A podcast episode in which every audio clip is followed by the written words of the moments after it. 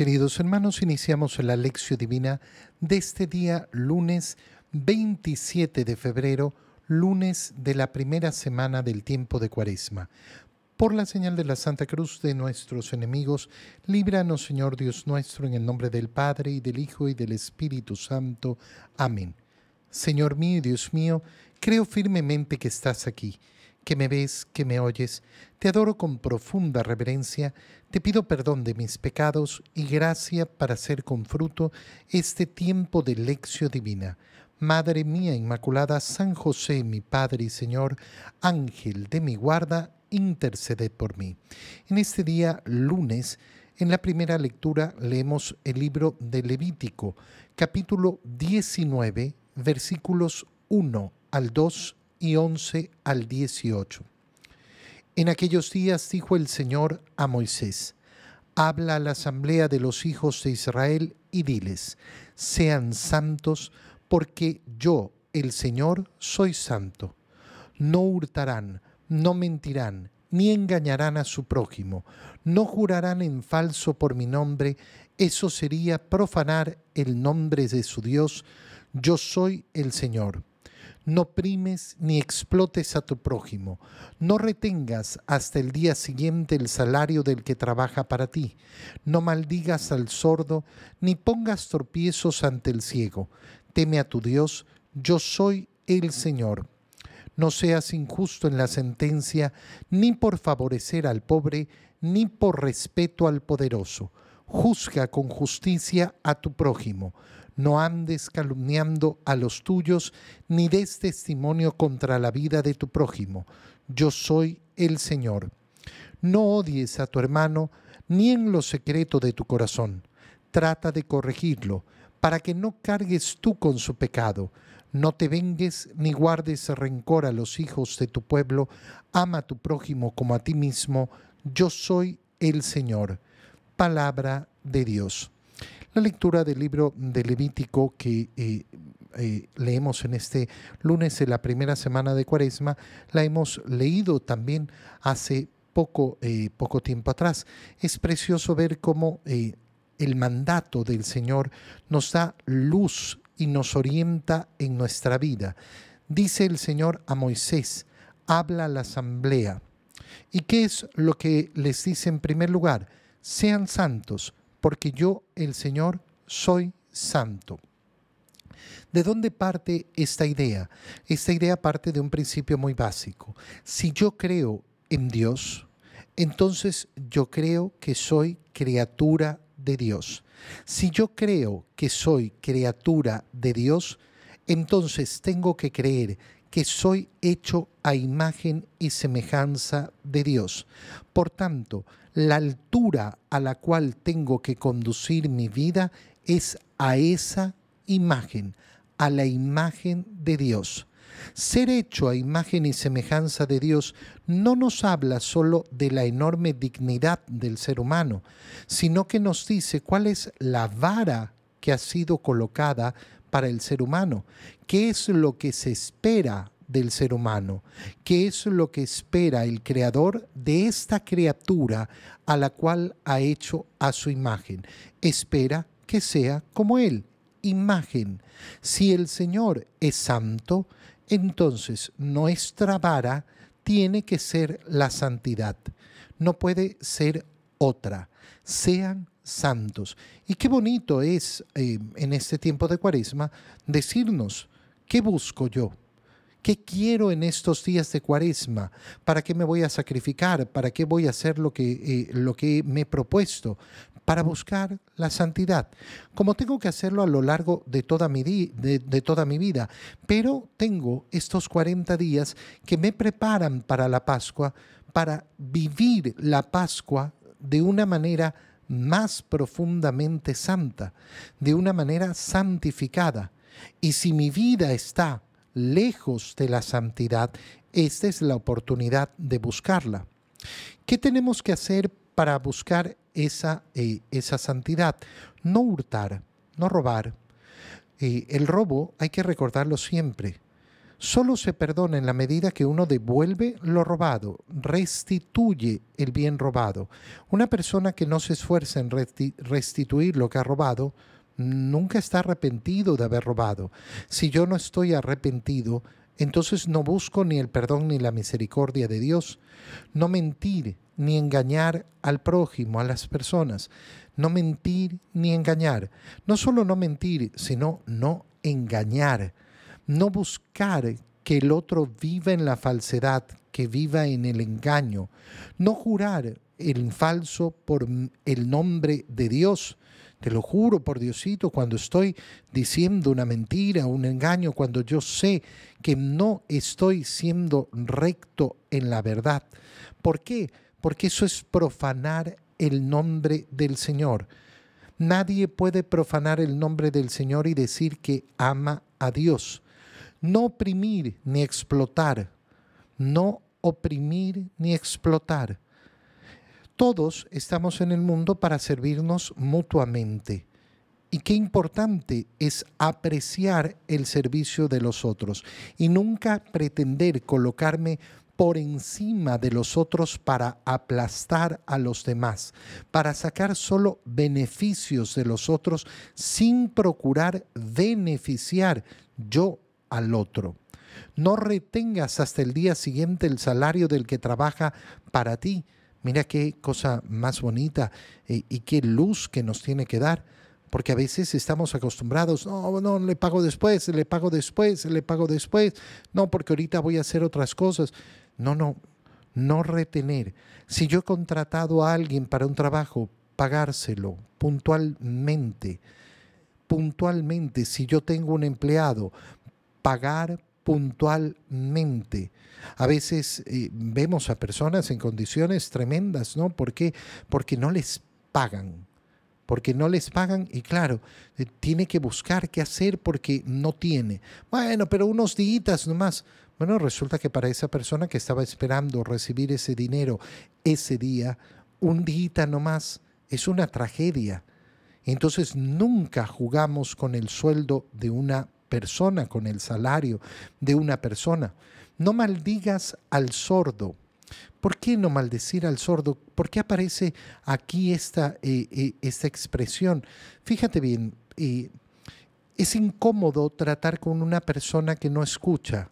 Sí, es sumamente incómodo. Saca de quicio, sí, saca de quicio tratar con una persona que no escucha para relacionarnos con esas personas es importantísimo darse cuenta de la profunda soledad que produce la sordera y además la ira que produce.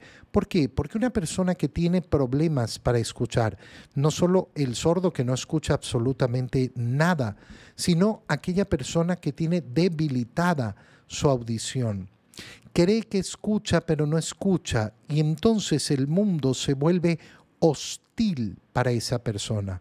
Por eso es fácil encontrarnos que personas que tienen problemas en la audición viven continuamente eh, iracundos, viven con mucha rabia.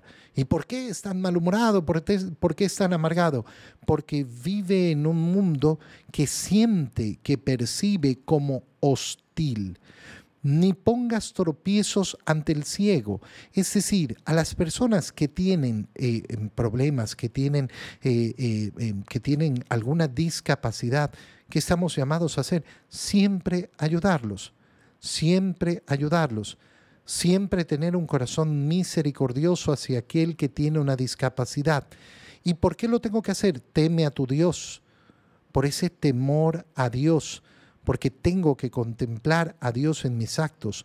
No seas injusto en la sentencia, ni por favorecer al pobre, ni por respeto al poderoso.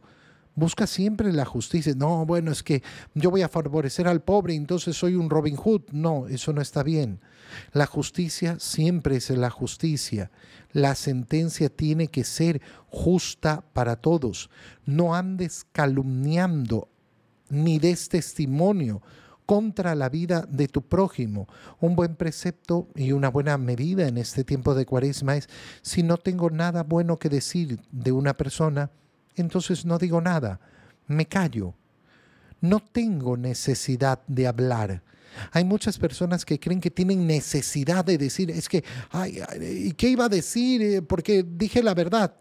Si la verdad es algo malo de otra, de la otra persona, cállate. No tengo por qué estar diciéndolo. No odies a tu hermano, ni en lo secreto de tu corazón. Trata más bien de corregirlo. ¿Para qué? Para que no cargues con el pecado. No te des por desentendido con ese pecado eh, del otro. Ama a tu prójimo como a ti mismo como a ti mismo. Y repite, yo soy el Señor. Es decir, ¿por qué tengo que cumplir esto? Porque Dios es el que da la imagen. Porque el Señor es santo, yo tengo que buscar la santidad. En el Evangelio, leemos el Evangelio de San Mateo, capítulo 25, versículos 31 al 46. En aquel tiempo Jesús dijo a sus discípulos, cuando venga el Hijo del Hombre rodeado de su gloria, acompañado de todos sus ángeles, se sentará en su trono de gloria. Entonces serán congregadas ante él todas las naciones, y él apartará a los unos de los otros, como aparta el pastor a las ovejas de los cabritos, y pondrá a las ovejas a su derecha y a los cabritos a su izquierda.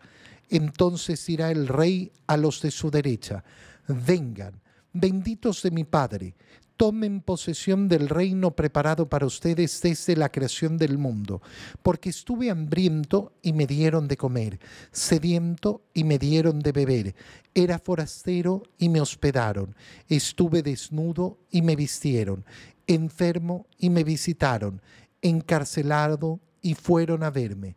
Los justos le contestarán entonces, Señor, ¿Cuándo te vimos hambriento y te dimos de comer, sediento y te dimos de beber? ¿Cuándo te vimos de forastero y te hospedamos, o desnudo y te vestimos? ¿Cuándo te vimos enfermo o encarcelado y te fuimos a ver? Y el rey les dirá, yo les aseguro que cuando lo hicieron con el más insignificante de mis hermanos, conmigo lo hicieron.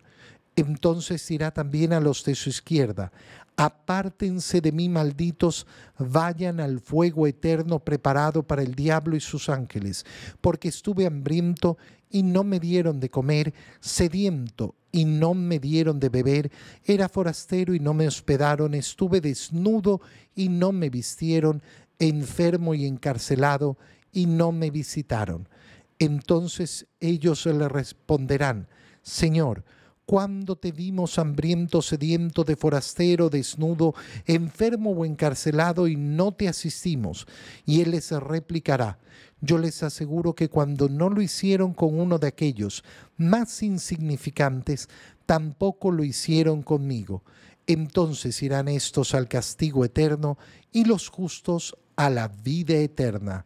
Palabra del Señor.